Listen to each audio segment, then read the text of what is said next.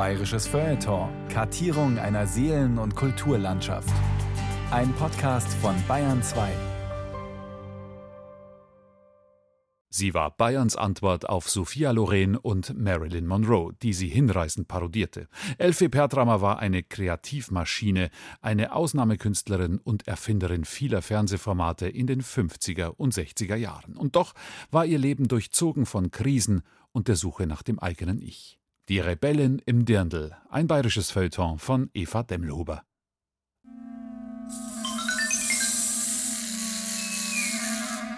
Ein kleiner Bericht. Das Einfache ist das Komplizierte. Das Komplizierte ist einfach. Geboren am 24.11.1924 in München.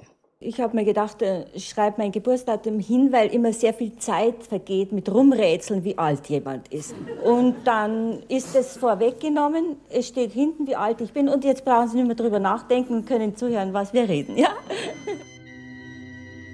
Vater Offizier, Mutter Lehrerin, Ahnen Kunstmaler, Bildhauer, Lehrer, Beamte, Eltern evangelisch. Atheistisch, gläubig. Komikerin, Clown, Selbstmörderin, Mutter, Vater, Kämpferin, Kranke, Sucherin nach der Wahrheit von Anfang an. Elfie Bertrammer. Mechthildenstraße 26 und Assisi Monastero Santa Croce, katholisch. Bitte einen Priester rufen. Danke. Obduktion verboten. Feuer bestatten. Nox, nox hiberna, nox hiemalis, fis infernalis. Orf, sie hat ja mit dem Orf auch gearbeitet. Und der hat einmal zu ihr gesagt, er sagt, Madame, warum habe ich Sie nicht früher kennengelernt? Da hat sechs verschiedene Hex gespielt. In einem Stück. Der Ausspruch von der Familie war schon, bis sie klein war, es ist leichter mit einem sibirischen Königstiger spazieren zu gehen als mit ihr. Ich kann meine Kraft nicht halten, so war ich schon als Kind. Schon meine werten Alten haben gesagt, das Kind das spinnt. Ich hab die Windeln zerrissen, in tausend Fetzen gleich, mein Schnuller Holz bissen zu einem Gummibrei. Monazensia München. Aushebung Nachlass Elfie Pertrammer. Mehrere Pappschachteln. Ein Umzugskarton eine vernagelte Holzkiste und eine 16 mm Filmrolle. Audiokassetten, Gedichte, mehrstündige Lesung der Passion Christi aus den Aufzeichnungen der heiligen Katharina von Emmerich, Hunderte von blauen Programmheften, das Fenster zum Hoftheater in der Herzogstraße 82. Die Fernsehserie Das Fenster zum Hof hatte Elfie Pertrammer in den 60er Jahren berühmt gemacht. Stapel von Manuskripten, Gedichte, Erzählungen, Lieder, alles handschriftlich, sogar die Drehbuchentwürfe und Drehbücher. Große, kräftige Schrift, schwungvoll, wenig Korrekturen.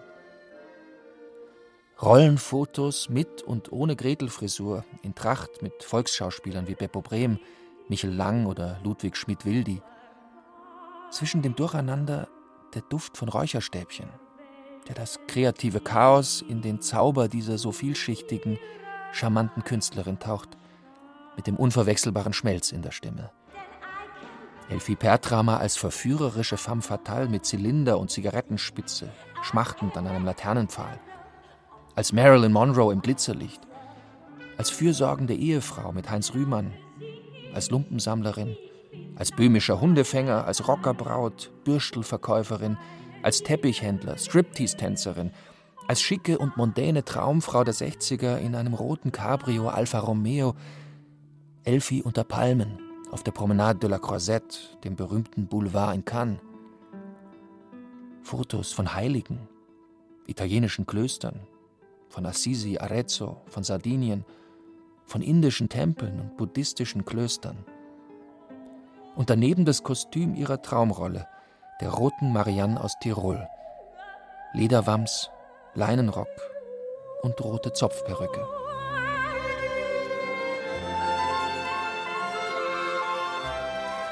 Sie war einwandfrei, einfach, was wir gelacht haben, das gibt's nicht und bei uns ist es rumgegangen. Sohn Wolfi Fischer, Schauspieler und Autor der zwölfteiligen Fernsehserie Ein Münchner in New York, 1977 in die USA ausgewandert, seit 2005 wieder in München. Es war gut. Sie hat sehr gut die Regie gemacht. Ich würde sagen, spontan. Sie hat ein Buch geschrieben, aber sie hat eigentlich mehr im Moment aus dem Stegreif Sachen erfunden und man musste sich immer danach richten. Der Martin Lippel war sehr gut, sie zu stabilisieren. Der war ungefähr der Einzige, auf den sie gehört hat. Tochter Dorothea Fischer, zwei Jahre nach ihrem Bruder mit ihrer Familie nach Woodstock ausgewandert, lebt dort als Autorin und Malerin. Sie hat natürlich die Leute in einer gewissen Art verzaubert und sie hat dann apostrophiert zu Hexen angefangen. Also, dass sie die in eine andere Welt geschoben hat, die Leute, die ihr gefallen haben, mit Filmen dann unterstützt oder dass sie Gage gekriegt haben oder sie war verzückt von den Leuten auch und hat sie dann wieder verzückt. Weggefährte Martin Lippel, Kameramann und Autor, begleitete Elfie Pertrammer über 30 Jahre bei ihrer Filmarbeit. Die Elfie war sicher eine hervorragende Schauspielerin und konnte auch sehr faszinierend Menschen nachmachen, nicht? Denn ähm, Bruno Kreisky oder damals, glaube ich, den Kennedy konnte sie auch fantastisch nachmachen. Auch die Jackie Kennedy konnte sie nachmachen. Also es waren schon sehr vergnügte Stunden. Hanna Vogel, Freundin und Cutterin seit den 70er Jahren, und Margot Lehner, ehemalige Hauptabteilungsleiterin Kultur, Gesellschaft und Familie beim Bayerischen Rundfunk. Charme hatte sie. Und eine Klugheit. Wumms, sie war da. Und ah, meine Damen und Herren, es ist mir gerade so ein Herzensbedürfnis, Sie mit einer Frau bekannt zu machen. Reizende Künstler, was soll ich sagen? Eine entzückende Frau. Wenn Sie sie nicht kennen, werden Sie heute Abend kennenlernen. Es ist niemand anderer als Elfie Pertramo. Wenn ich ohne Parkplatz auf dem Gehsteig oder auf dem Kudamm einfach barfuß gehe oder in Bayreuth die Nibelungen sehe, it's Publicity for me. Sind Sie die Elfie Pertramo vom Rundfunk? Ja, mit ihnen haben wir schon so viel gelacht, wenn sie so blöd sind. Mein Papa sagt immer, macht das Radio lauter, das Viech redet wieder. Was sind Sie auch? Eine Künstlerin. So. Also ich war eigentlich bis jetzt nur in gute Häuser. Sagen Sie mal, wohnen ja ganz schön JWD. Bin ich lange gelatscht, bis ich das überhaupt gefunden habe. Wie lange fährt man hier eigentlich mit der Bahn in die Stadt rein? Ich bin nämlich verlobt, wissen Sie, ich wohne in der Stadt, aber ich kann ja alle mal mit Ihrem Wagen reinfahren, nicht? Wissen Sie, ich war bei Wirtschafterin auf dem Gut. Ich liebe Tiere. Komm mal, du kleiner, süßer Hund, du mach mal nicht so krach, du. Der muss mal richtig Kraul kriegen, haben Sie ganz falsch erzogen, dann werden wir uns schon vertragen. Ich kann nicht sprechen, ich kann nicht singen. Tät's beim Theater auch zu ganz bestimmt nichts bringen. Ich werde stets synchronisiert, weil das, das Publikum lag ihr zu Füßen, dem schrägen bayerischen Superstar, dem nichts heilig war. Sie schrieb ihre Texte selber, inszenierte selber, spielte selber, sang und parodierte sich durch ganz Deutschland. Und das alles als Frau. In den muffig-spießigen 50er Jahren und den biederen Anfangs 60ern eine absolute Männerdomäne. Da versuchten Kollegen nur allzu gern mit einem Stock die Räder der Kreativmaschine Pertrammer zu blockieren. Professor Dr. Helmut Oeller zum Beispiel, Fernsehdirektor von 1971 bis 1987, berühmt geworden durch die Ausklinkung des bayerischen Fernsehens beim Tschernobyl-Scheibenwischer vom 22. Mai 1986 mit Dieter Hildebrand, wegen Aggressionen, die schlechten Stil und schlechten Geschmack zeigen. Auch Elfie Pertramers Serie Die Rote Marianne wurde von der konservativen Anstaltsgouvernante Oton Hildebrand gestrichen. Und Elfie Pertrammer bekam nicht einmal einen Termin bei Oellery, wie man ihn damals nannte. Deswegen setzte sie sich in Freimann vor Oellers Büro und wartete, bis er aufs Klo musste. Ein Mittel, das auch heute noch zu empfehlen ist. Während Vico Toriani in seinen Glitzershows dem Halbplayback hinterherhaspelte, ließ Elfie Pertrammer in ihren Reportagen einen Radi auftreten, einen Einzelsteher, der auf dem Münchner Oktoberfest auf seinen großen Auftritt hofft. In ihrem Schwabinger Vorstadtbrettel traten Stars auf wie Dieter Hildebrand, Bill Ramsey oder Seelchen Maria Schell, die sich ihre Tränenflüssigkeit absaugen ließ. Und auch Helmut Dietl sammelte bei Pertrammer seine ersten Fernseherfahrungen als Regieassistent. Daneben drehte sie viele Filme, auch um den Suppentopf der Familie zu füllen. Zwei Bayern im Urwald mit Beppo Brehm, wo die alten Wälder rauschten mit Willy Fritsch und ja, ja, die Liebe in Tirol mit Hans Moser oder als Ehefrau von Heinz Rühmann in Max der Taschendieb. Sie spielte in den ersten Hörspielen, auch im Straßenfeger der 40er und 50er, den Brummelgeschichten mit Liesel Karlstadt und Michel Lang. Und sie war eine grandiose Geschichtenerzählerin, als Avon noch die Schönheit ins Haus brachte und das Standbild den Großteil des Fernsehprogramms ausmachte. Wir haben alle Fernsehen angefangen. Wir waren dann damals vor eben wie es anfing, da war ich halt auch dabei gleich, nicht? Es war ein neues Medium, was sich da aufgebaut hat und nicht? Es war ganz was Neues. Niemand konnte es, niemand wusste, wie Fernsehen geht. Jeder hat halt irgendwie so drauf los. Man wusste es ja nicht, wie Fernsehen geht. Man weiß vielleicht heute auch noch nicht genau. Mit viel Liebe schaute sie in Ecken, die sonst keiner beachtete. Sie sah und spielte Lumpensammler, Klofrauen, Maurer, Strizis, halbseidene Figuren, arme Schlucker. In wenigen Sekunden zauberte sie einen Charakter, stimmig, ohne falsches Pathos auf Bühne und Leinwand. Sie war in vielem ihrer Zeit voraus, in Umsetzung und Inhalt. Wer Nachkriegsdeutschland spüren, vom Leben und den Sehnsüchten der einfachen Leute etwas erfahren will, der schaue Elfie Pertramer. Das Fenster zum Hof. Stimmungsvolle Berichte, satirisch überspitzt, trotzdem voll Wahrheit über die bayerische Volksseele. Der einmalige Pertramer Blick, schräg, frech, abgerissen, hinterfotzig und doppelbödig. Jene hinreißenden, liebevollen, verspielten und todernsten Reportagen, Milieustudien und Spielszenen aus Bayern und dem Rest der Welt, 40 Jahre bevor das ORF seine Seitenblicke als neues Sendeformat anpries. Über 300 Fernseh- und 200 Hörfunksendungen von 1946 bis in die 1980er Jahre hat sie gestemmt. Funk- und Fernsehgeschichte in Persona. Elfie Pertramer, die Rebellin im Dirndl, die bayerische Antwort auf Sophia Loren, auf den französischen Pierrot mit dem lachenden und dem weinenden Auge, auf den Pagliaccio der Commedia dell'arte. Und als Kabarettistin war sie die erste, die schon Anfang der 50er Jahre als Heimatfilme wie Jäger von Fall und Herrgottschnitzende Oberammergauer deutsche Kinokassen füllten, dieser verlogenen Sepp Dirndepp-Branche den Kaiserschmarrn gründlich versalzte. Sie hinterfragte, konterkarierte, stellte alles in Frage, auch sich selbst. Der Blutfleck auf der Fichtenwurzel. Oder das Waisenkind in der Gletscherspalte. Aufspringt der Wuidra und reißt das Madel mit. Wenn der Jager die Tier aufstößt, dann stutzen im Anschlag und schreit: Hab ich erwischt, Bierweih! Jetzt hast du deinen letzten Kaiserschmarrn gegessen. Und Dirndl wirft sie dazwischen mit aufgehobenen Händen, bitte am Nicht schießen, Jager.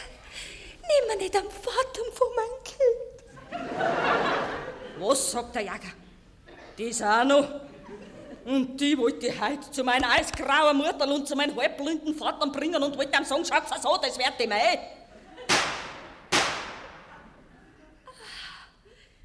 In die Knie brechen sie alle zwei. Dirndl. Wie lange unterhält sie die Öffentlichkeit schon? 25 Jahre dauert der Zirkus. Als in der Blindenanstalt in München das Fernsehen eröffnet wurde, war sie dabei.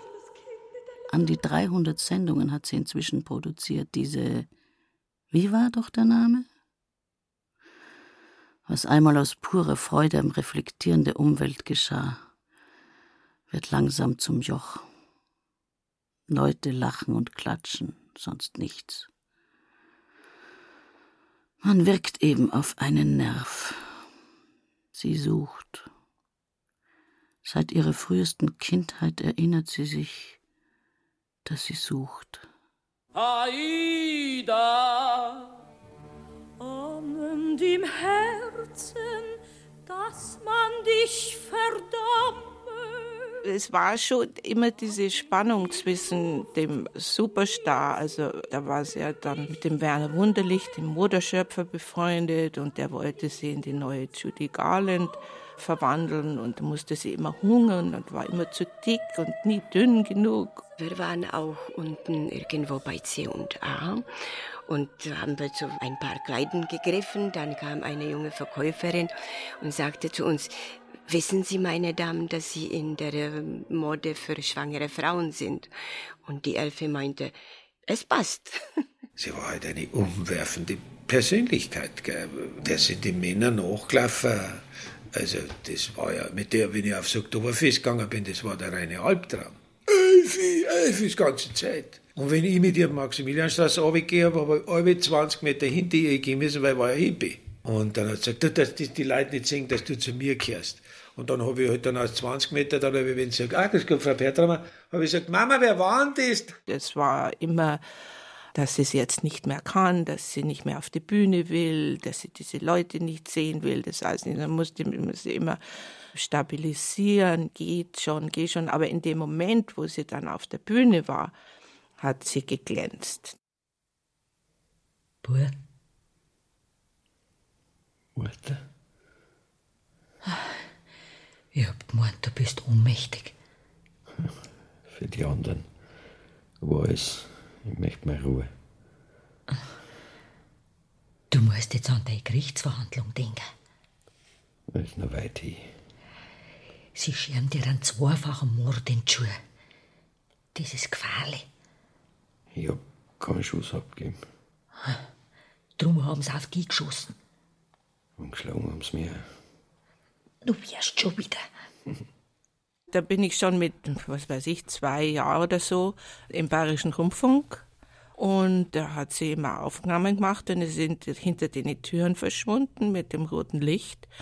Und ich bin vorn bei der Frau Buttgereit, das war die Sekretärin, gesessen stundenlang und habe gewartet. Oder unterm Tisch, da muss man ja wahnsinnig still sein und Luft an. Also es ist schwer für ein Kind. Aber so war meine erste Kindheit immer das Warten auf die Mutter, die dann endlich irgendwann von den Aufnahmen zurückkam.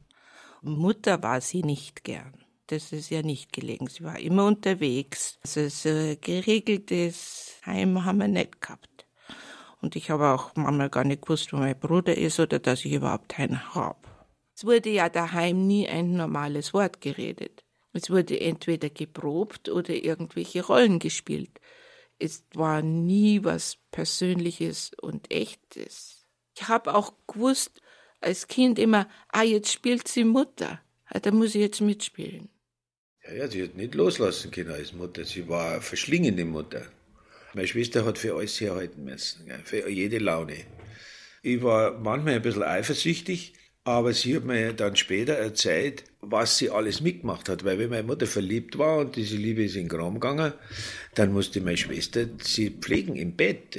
Die war dann ewig lang nur im Bett und meine Schwester musste alles machen für sie. Das war so ein Durcheinander mit diesen vielen Vätern und Ehen und was weiß ich.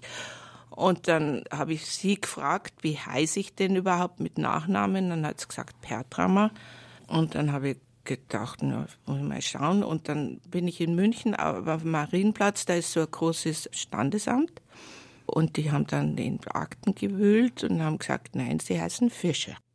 Und seitdem heiße ich Fischer. Also nach dem Theo Fischer, der war Rundfunkregisseur und hat die Elfi da kennengelernt und dann geheiratet und hat gesagt, er will eine Ordnung in die Familie bringen und der hat uns also dann seinen Namen gegeben. Es war so, der Theo Fischer, das war der Adoptivvater, der uns adoptiert hat, meine Schwester und ich, weil wir ja so viele Namen gehabt haben, das gibt's gar nicht. Ich bin ein geborener Bernreuter. Dann hat meine Mutter den Pertramer geheiratet in Tirol, weil meine Oma hat zu meiner Mutter gesagt, sie darf mich nicht haben, bevor sie nicht verheiratet ist. Und mein Vater wollte es nicht. Und jetzt war natürlich dann totales Chaos. Meine Mutter schwanger, nur in der Schule. Und das war ja peinlich. Da musste sie dann in die Döllinger Straße, also da war sie in Sträflingskleidung und hat sie furchtbar gelitten. Und meine Mutter hat in einem unbeobachteten Tag, hat sie sich glühend heiß bad. Und dann haben die Wehen eingesetzt, ich bin ein acht Monatskind. Und das war so eine schwierige Geburt und sie wollten mich schon umbringen und zerschneiden und raus aber meine Mutter hat das nicht zulassen. Naja, und dann lag sie dann noch ein paar Tage drinnen und dann hat meine Oma sie abgeholt mit einem Taxi und hat zu ihr gesagt, weil meine Mutter hat gemeint, sie kommt jetzt daher in, in Nymphenburger Straße und hab mich dann. Und meine Oma hat gesagt, nein, dieses Kind kriegst du erst, wenn du verheiratet bist. Und dann ist vom Krankenhaus ins Löhehaus und da hat mir meine Oma abgegeben. Und meine Oma war da eiskalt. Und wie es mich dann endlich da gehabt habe, ich bin im zweiten Stock oben gewesen, da habe ich nur noch blärt, weil ich mich bereits an eine andere Schwester gewöhnt habe da drüben. Und das war unser Drama, ein Leben lang. Eigentlich, dass sie gesagt hat, ich habe diesen Pertrammer geheiratet wegen dir und dann hole ich dich heim und dann magst du mich nicht einmal. Sag ich, aber Mama, ich war doch ein Baby, was willst du denn eigentlich? Also war ein Kuddelmuddel, das gibt's gar nicht. Weil mein richtiger Vater heißt Rohrhirsch, dann adoptiert bin ich vom Fischer, geboren war meine Mutter der Mädchenname Bernreuther, dann der Pertrammer und der Ausblick war dann der Kameramann vom Bayerischen. Das war unser Spielchen. Bin Evas schöne Tochter, bin Sieger Satans Kind. Schau, ob nicht deine Träume in mir verwirklicht sind. An Zeiten tiefster Einsamkeit und Verzweiflung erinnert sie sich, wo sie zahllose Nächte herumfahrend im Auto verbrachte in ihrer Stadt. Überall, wo eine Fernsehantenne war auf einem Dach, kannte man sie. Aber an welcher Türe hätte sie anklopfen können in solch einer Nacht? Viele hätten ihr mit Freuden geöffnet, aber ihre Freude hätte einem Scheinwesen gegolten, nicht ihr. Ein einsamer Clown. Ernstzunehmende Leute beschäftigen sich gar nicht mit ihr, denn sie wurde von niemandem jemals erkannt. Hab total den Nonsenskater. Angst habe ich nicht, aber ich bin auf Stille. Hineinwendung in den Geist. Zum Klang der Laute sing ich, ich bin das tolle Weib. Das war ihr Urtrauma sozusagen, das Verlassenwerden. Und das kommt wahrscheinlich daher, dass bei ihrer Geburt die Großmutter Postpartum Depression hatte die hat sie abgelehnt bei der Geburt und hat, äh, ist geflohen und hat, hat die Elfe dem Dienstmädchen überlassen. Elfi Pertrammer gehörte zu jener Generation, die mit zwei Weltkriegen fertig werden musste. Sie hatte traumatisierte Eltern vom ersten und erlebte den zweiten selber. Man möchte glauben, dass Großwerden in einem Künstlerhaushalt, die Mutter Lehrerin, der Vater Maler, ein Haus in der Nymphenburger Straße, Münchens damaliger Prachtstraße, mit Garten und Nachbarfamilie Morgenstern, aus der Christian dann als berühmter Dichter später hervorging. All das würde eine glückliche Kindheit bedeuten. Aber sie fühlte sich nicht angenommen, nicht aufgehoben, unverstanden und irgendwie nicht dazugehörend. Es gibt viele Kinderzeichnungen, sehr düstere, mit Teufeln, die menschliche Seelen auf dem Grill brutzeln lassen, und auf der anderen Seite gab es eine Elfi mit dieser unbändigen Fantasie, die die ganze Familie auf Trab hielt, den unzähmbaren Geist und den umwerfenden Humor.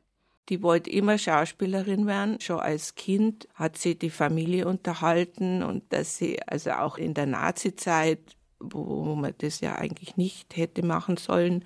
In der Wirtschaft, wenn die Familie nach Ausflügen dann in irgendeiner Wirtschaft sitzt, ist auf den Tisch gesprungen und hat äh, Hitler und Goebbels Parodien gemacht. Die haben um ihr Leben gebankt. Dass sie auch im, im Tierpark über den Zaun gesprungen ist und auf einem Kamel auf den Rücken und mit dem Kamel wegreiten wollte. Eine Frau in meinen Jahren, die tut gut daran, bei Zeiten recht zu sparen. Äh, was machst du? Mit dem Knie, lieber Hans, mit dem Knie, lieber Hans, beim Tanz. Nimm uns mit, Kapitän, in die Ferne. Nimm uns mit in die weite Welt hinaus. Kehrst du heim, Kapitän? Gehen wir gerne. In die Heimat, zur Mutter nach Hause. Sie war immer krank. Von, von jung auf. Immer krank. Immer krank. Also die hat schon, schon schwere Allergien gehabt, dann äh, äh, Schilddrüsenoperation, furchtbar. Da, hat sie es auch in alle Ecken gerissen. Das ging über Jahre. Ich habe mich immer gewundert, dass sie es auf die Bühne schafft. Servus du, denk an deine Kleine. Sie hat sich aufgebaut immer. Dieses Totspielen und das hat sie wunderschön gemacht. Also da lag sie dann ganz schön mit einem Leintuch drüber und der Rosenkranz in der Hand und brennende Kerze und fast den Atem anhaltend. Aber dann hat sie immer so gelurrt durch die Wimpern durch, wenn man reinkommt, dass man ja recht erschrickt. Das war so ihr Ding. Und, und ich halt, obwohl ich das schon tausendmal durchgemacht habe, bin ich immer wieder drauf reingefallen. Lisbeth, sie ganz leise. Servus, du. Ich hatte dich so lieb. Abscheu vor so großartigen Ausgeburten des geistlosen Menschengeistes hat mich immer erfasst. Zum Beispiel bei Betrachtung eines betonierten Kanales, eines begradigten Baches. Mein Gefühl war da immer, ich schaue auf einen Leichnam, auf einen getöteten, gefesselten, sinnlos gewordenen. Schon als Kind. Ich muss mich abwenden und gehe auch nicht an solchen Totenbetten spazieren.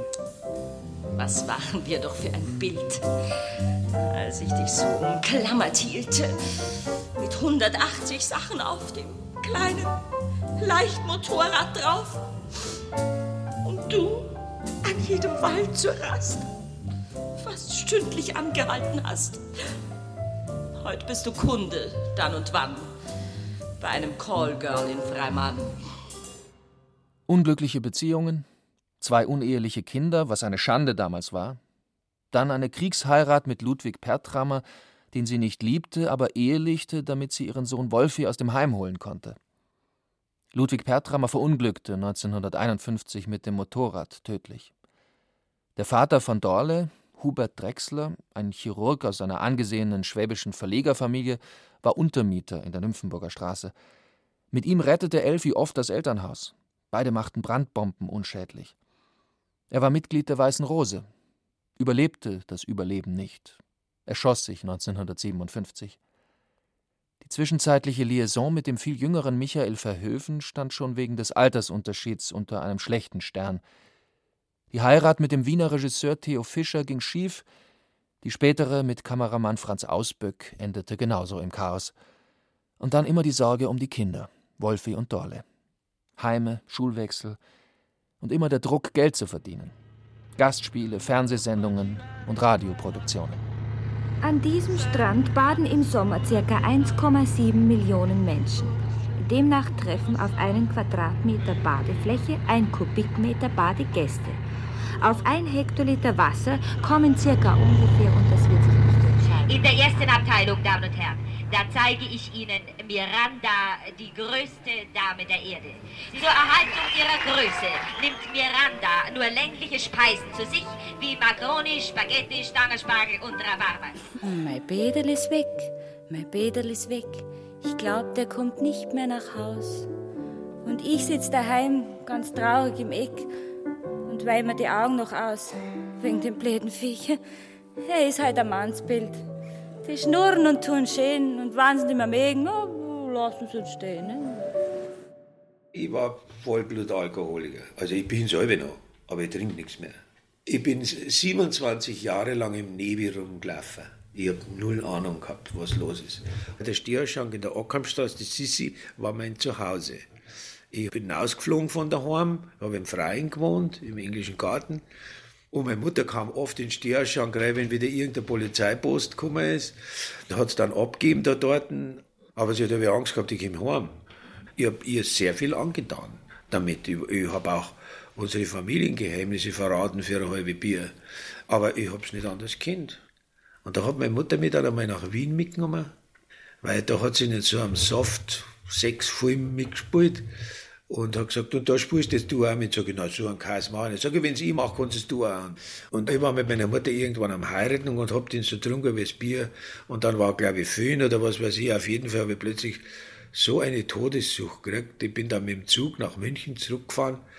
Und da haben mir meine Freunde alle ausgelacht, weil mein bester Freund, der auf meine Freundin aufpasst und mit der was angefangen Und dann habe ich mein Mofa genommen, habe einen Tank aufgemacht in der Ockhamstraße und habe mich vor die zwei hingestellt und habe gesagt, also na, pfiat euch dann und habe aufgestellt und habe das über mich drüber Und dann habe ich einen anderen gefragt, der nicht gewusst hat, dass ich voller Benzin bin, sei so nett und leih mir den Streichhölzel, der gemeint, ich will rauchen.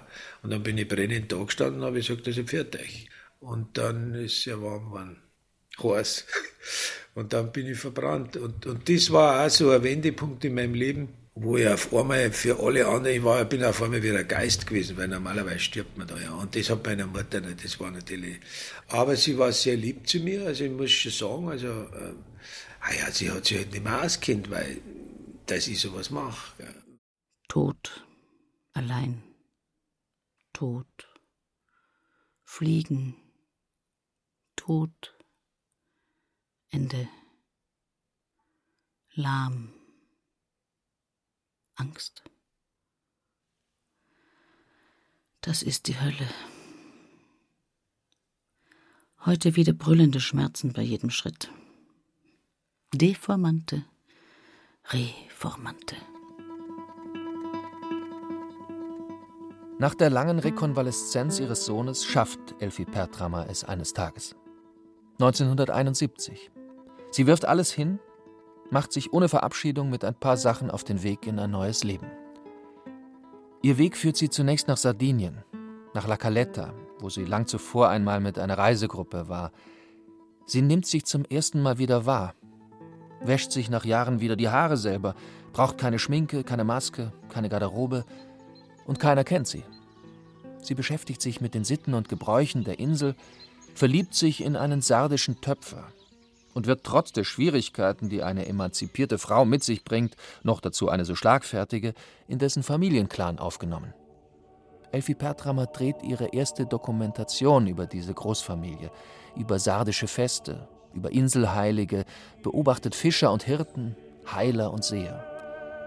Beschäftigt sich mit der Mystik, mit Franz von Assisi und sucht den Weg in die innere Stille. Mystik. Was heißt das? Das Wort leitet sich ab von dem griechischen Zeitwort myein. Das bedeutet sich schließen, die Augen schließen, die Sinne verschließen. Hineintauchen in sein Innerstes. 24.12.1979 Nachts Assisi Glocken Einsamkeitszimmer Das ist Weihnachten. Niemand mehr ist da. Kein Brief, nichts. Die Hölle ist perfekt.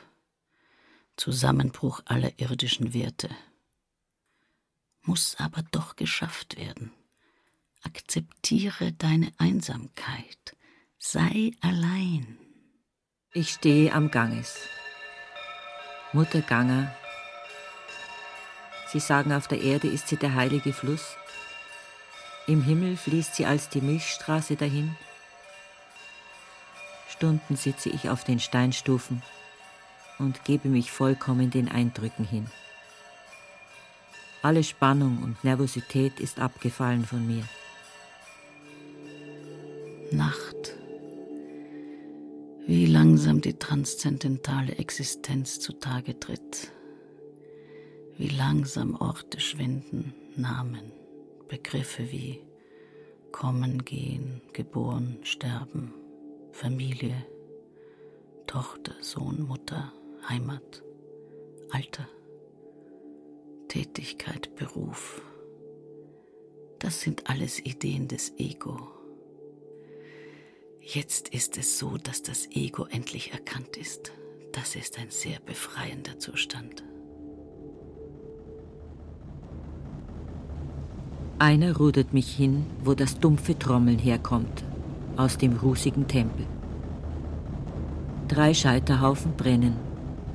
Zwei sind am Verlöschen, einer wird eben entflammt. Das Feuer erfasst den in orange-goldene Tücher gewickelten Leichnam, von roten Blüten bedeckt. Jetzt, heute, Sonntag in einer Woche, wird das kalte München um mich sein und die so heißgeliebten Mäusekinder, Gabor, Gina, Dorle, Wolfi. Der Guru kommt zurück. Niemand wird es merken, der nicht selbst schon so weit ist. Ich kenne niemanden. Vielleicht Dorle.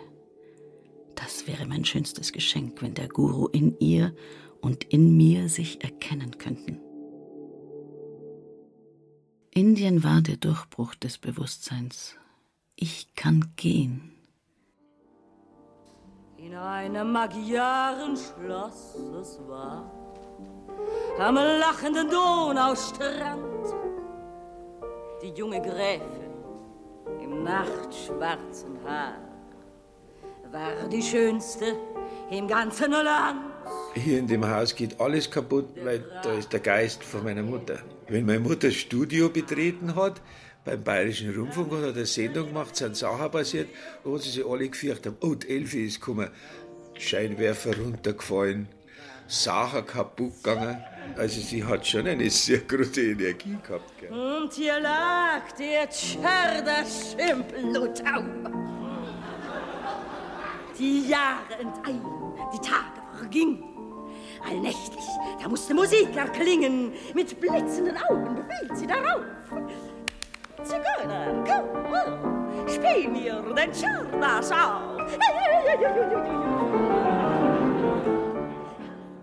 Dann zerbricht auch die Beziehung zu Francesco, dem sardischen Töpfer. Vielleicht ist sie zu übergriffig, fordert die totale Zuwendung, will endlich einen Menschen für sich haben, entdeckt den Künstler in ihm, drängt ihn und versucht ihn auf eine andere Bahn zu lenken. Und daheim in München versuchen die beiden längst erwachsenen Kinder ihren eigenen Weg zu finden. Heraus aus dem Chaos in ein eigenes Leben. Ich meine, unsere Rettung für ein eigenes Leben war, wir haben einen Ozean zwischen sie und uns legen müssen. Also ich bin ja als Erster ausgewandert. Ich bin 77 weg und sie ist, glaube ich, 79 gekommen.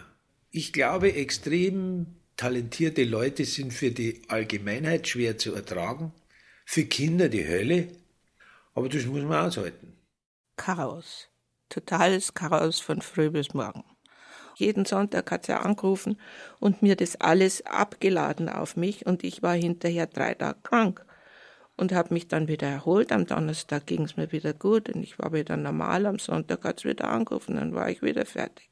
Wie wir ausgewandert sind, meine Schwester und ich, hat sie sich plötzlich in einen Stuhl gesetzt und ist nicht mehr rausgegangen. Fünf Jahre lang. Und da muss sie furchtbar gelitten haben, dass ihre beiden Kinder weg waren und sie hat auch nie gesehen, was gemacht hat. Alles, was ich als Fehler und Katastrophen und Schlimmem erlebt habe, also es war wirklich, ein, ich kann sagen, eine Höllenfahrt, dieses Leben. Ich habe aber nie resigniert, nie. Aber es war da immer irgendwas in mir, du kannst gar nicht aufgeben. Das ist gar nicht möglich. Aber ich habe halt damals auch noch keine buddhistischen Belehrungen gehabt und am Karma gewusst und wusste nicht, dass man seit endlosen Zeiten schon unterwegs ist und dass man das alles selber angeheizt hat, was jetzt abläuft. Wenn ich mich so angeschaut habe, was ich schon allein getrieben habe an falschen Sachen und dass der Körper so kaputt hat werden können, wie er kaputt geworden ist. Wenn man das Ganze als Lehrgang anschaut, was wir hier machen auf der Welt, dann ist alles nur Belehrung. Und du siehst dann, was du falsch gemacht hast. Dass ich also mm, nüchtern nie in BR erscheinen konnte. Es war einfach nicht möglich. Ich musste in der Früh eine Flasche Wein trinken und dann, ja, ich habe geraucht wie ein Schlot. Und, und wie man dann davon losgekommen ist, war auch toll. Ich habe vor 30 Jahren den letzten Tropfen Alkohol getrunken und vor, vor vielleicht 17 Jahren die letzte Zigarette geraucht, aber unter Kämpfen. Und vor dem Tod habe ich überhaupt keine Angst. Ich sterbe täglich und ich werde jeden Tag neu geboren, sagt der Paulus, glaube ich, ist das gewesen, gell? Der Stern kommt auf, kommt auf bei der Nacht.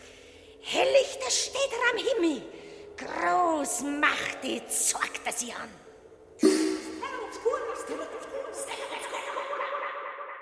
Ich war frisch im Haus als Redakteurin bei der damals genannten Land und Leute Redaktion. Meine Vorgesetzten kannten sie natürlich aus früheren Zeiten und die wollten eigentlich alle nicht, weil sie wussten, dass sie A schwierig ist und und und und und vor allem hatte sie sich ja auch vom Typus her etwas verändert. Sie war nicht mehr das Fenster zum Hof und die rothaarige, flotte junge Biene. Dann habe ich sie zu mir eingeladen und dann haben wir halt einfach mal zwei Stunden geredet. Es hatte auch stellenweise für mich ganz jungen Menschen immer etwas Aufregendes. Das war eine Münchnerin und die alten Geschichten von ihr kannte ich. aber sie war ein bisschen fremd geworden. Ich habe sie sehr geschätzt, immer mehr im Lauf der Arbeit. Sie hatte immer neue Ideen. Da musste man manchmal Purzelbäume schlagen. Das Studio, die Aufnahme hat sie selber gemacht. Und die hat sie perfekt gemacht. Da hat sie genau gewusst, wie sie und was sie will. Die Vorstellung war bei ihr total im Kopf. Es ist Frühling auf einer Insel im Mittelmeer.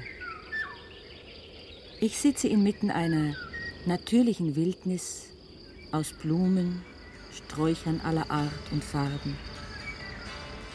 Fischerkinder, zumindest solche, die mit zerlumpten Röckchen, ausgefransten Hosen und vom Wind zerzausten Struwelpeterköpfen barfuß am Seeufer stehen und sehnsüchtig ihren Vater erwarten.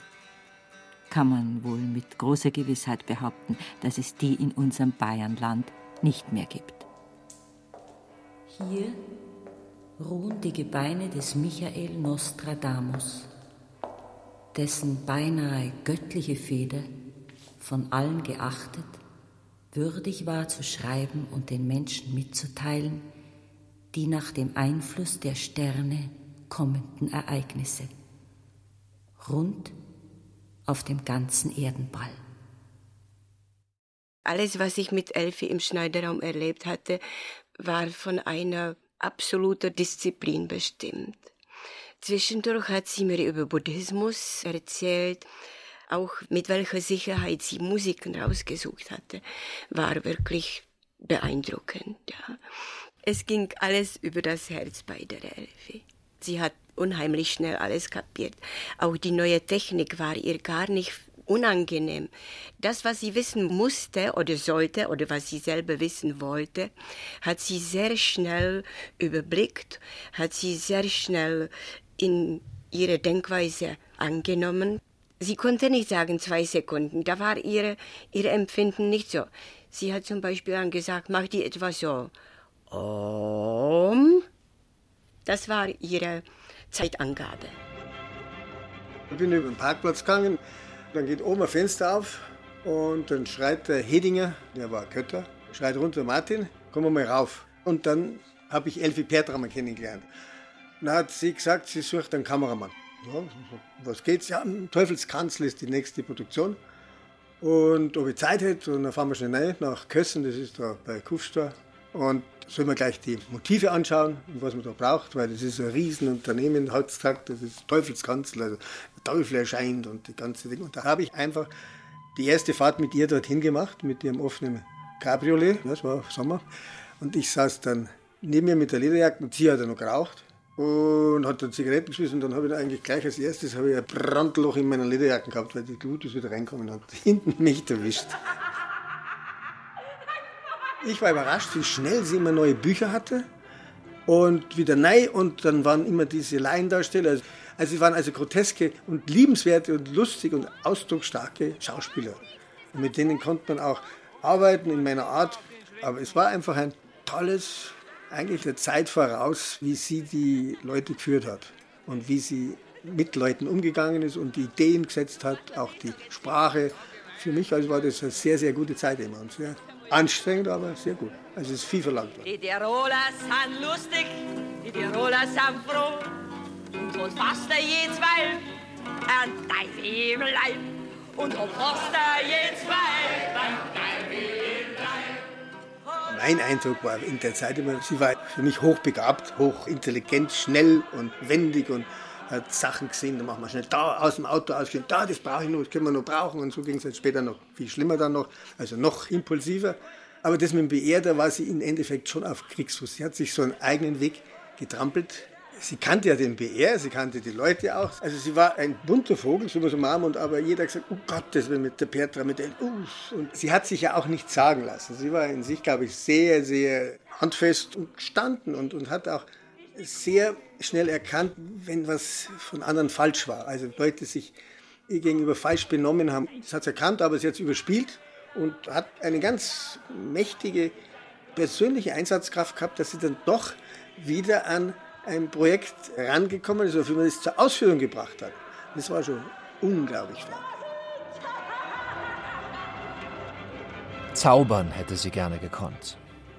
Oft hatte Elfie Pertrammer mit ihrem Künstlerfreund Walter Sedelmeier versucht, via mittelalterlicher Beschwörungsformeln die Ahnen herbeizurufen. Bereits Anfang der 60er produzierte Elfie Pertrammer den Spielfilm Keine Angst vor Hexen, in dem eine Ehefrau plötzlich zu Zauberkräften kommt, wie in der US-Serie Verliebt in eine Hexe, nur gab es die damals noch gar nicht. Und die rote Marianne von Tirol. Elfie Pertrammer im Lederwams, Leinenrock und Zopfperücke. Diese Hexe hält ein ganzes Bauerndorf auf Trab.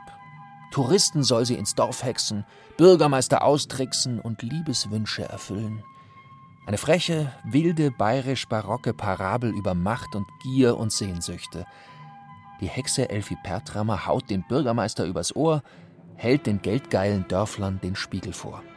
Ein großes Spektakel mit Wein, Weib und Gesang.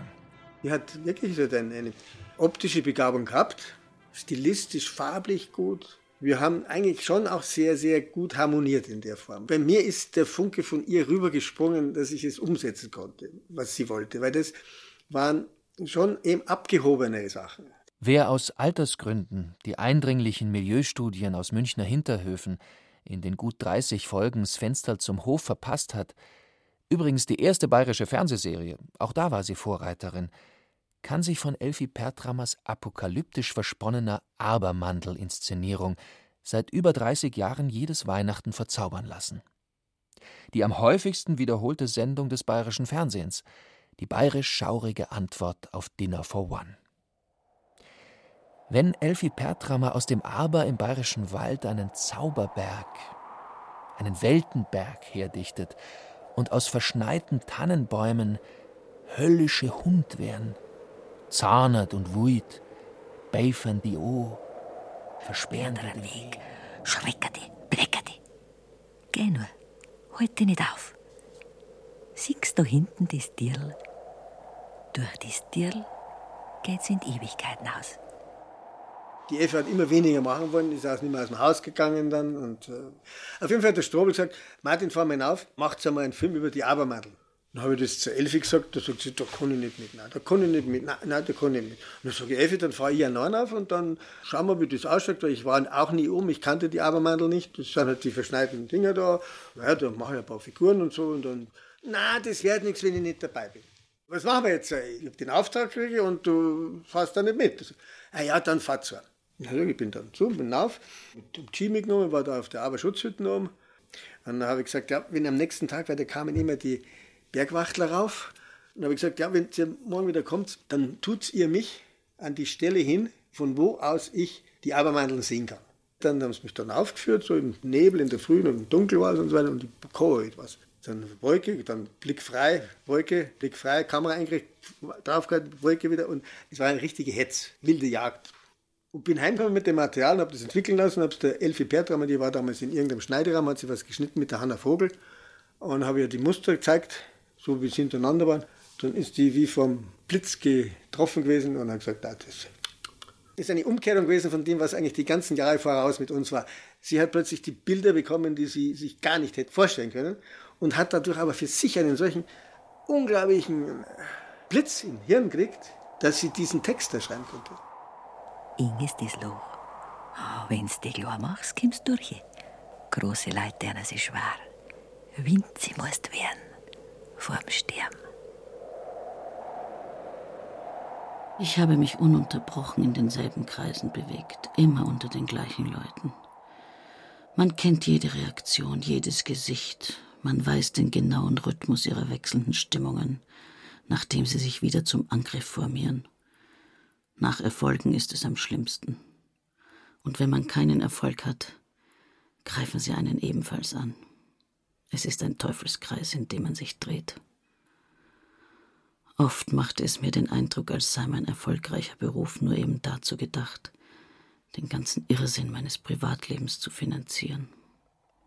Es war, als hätte ich mein ganzes Talent, meine Intelligenz, meinen Humor nur bekommen, um dieses finstere Schicksal ertragen zu können. Zeitspinnerinnen, Spinner vorne. So wie es kommt, so wird's genommen, so wie es ist, so wird's gesponnen. Oft gibt's einen Knopf, verdrachselt, verworren, irrig und wirrig. Weiter wird gesponnen, alles wird genommen, alles versponnen, alles versponnen, alles wird genommen.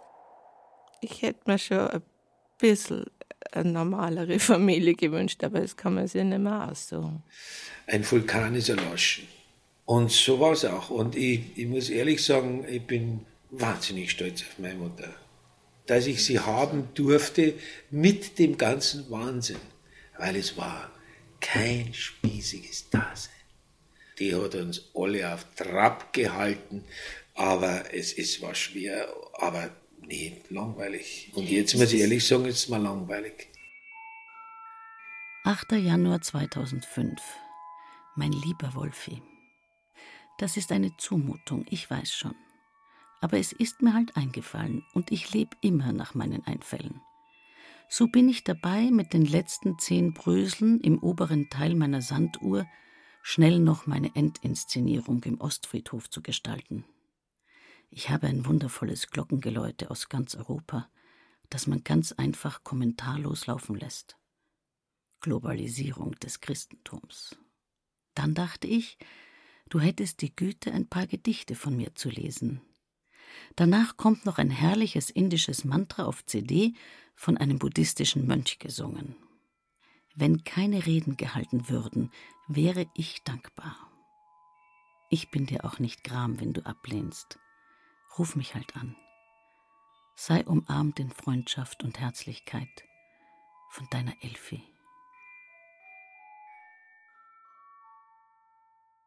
Kurz vor ihrem Tod und ich wollte ja über Nacht da bleiben, aber das wollte sie nicht. Da hat sie mich ausgeschickt. Nein, nicht, das ist jetzt beendet. Und dann habe ich noch eine Aufnahme von der Telefonansage, wo sie sich mit ganz schwacher Stimme bei mir für alles bedankt. Also, danke, danke, danke für alles. Und, und, äh, und so, und es war hart, weil ich mir gedacht, ich habe es nie geglaubt, dass die Frau mal stirbt, weil die ganze Sterberei ein Leben lang. Und dann aber auf der Bühne stehen und, und Leid, hunderte von Leuten unterhalten, Fernsehsendungen und so weiter. Und im Grunde nur die Sehnsucht nach dem Tod. Und er hat auch keine Angst gehabt. Null. Keine Angst. Großkopfer, der Geschwullkopf. Dickschädel, du. Hilft dir nix. Kannst nicht so bleiben. So, so kommst du auf Jahr und Tag nicht durchs Tier in die Ewigkeit hinaus. Wenn's Licht kommt, nachher vergehst. Nachher laufst. Geschweikopf. Bis da nichts anderes wie Licht. Schau, auch die Buckler zerrinnt. Auch der Tod. Alles wird Licht. Einfach gar alles.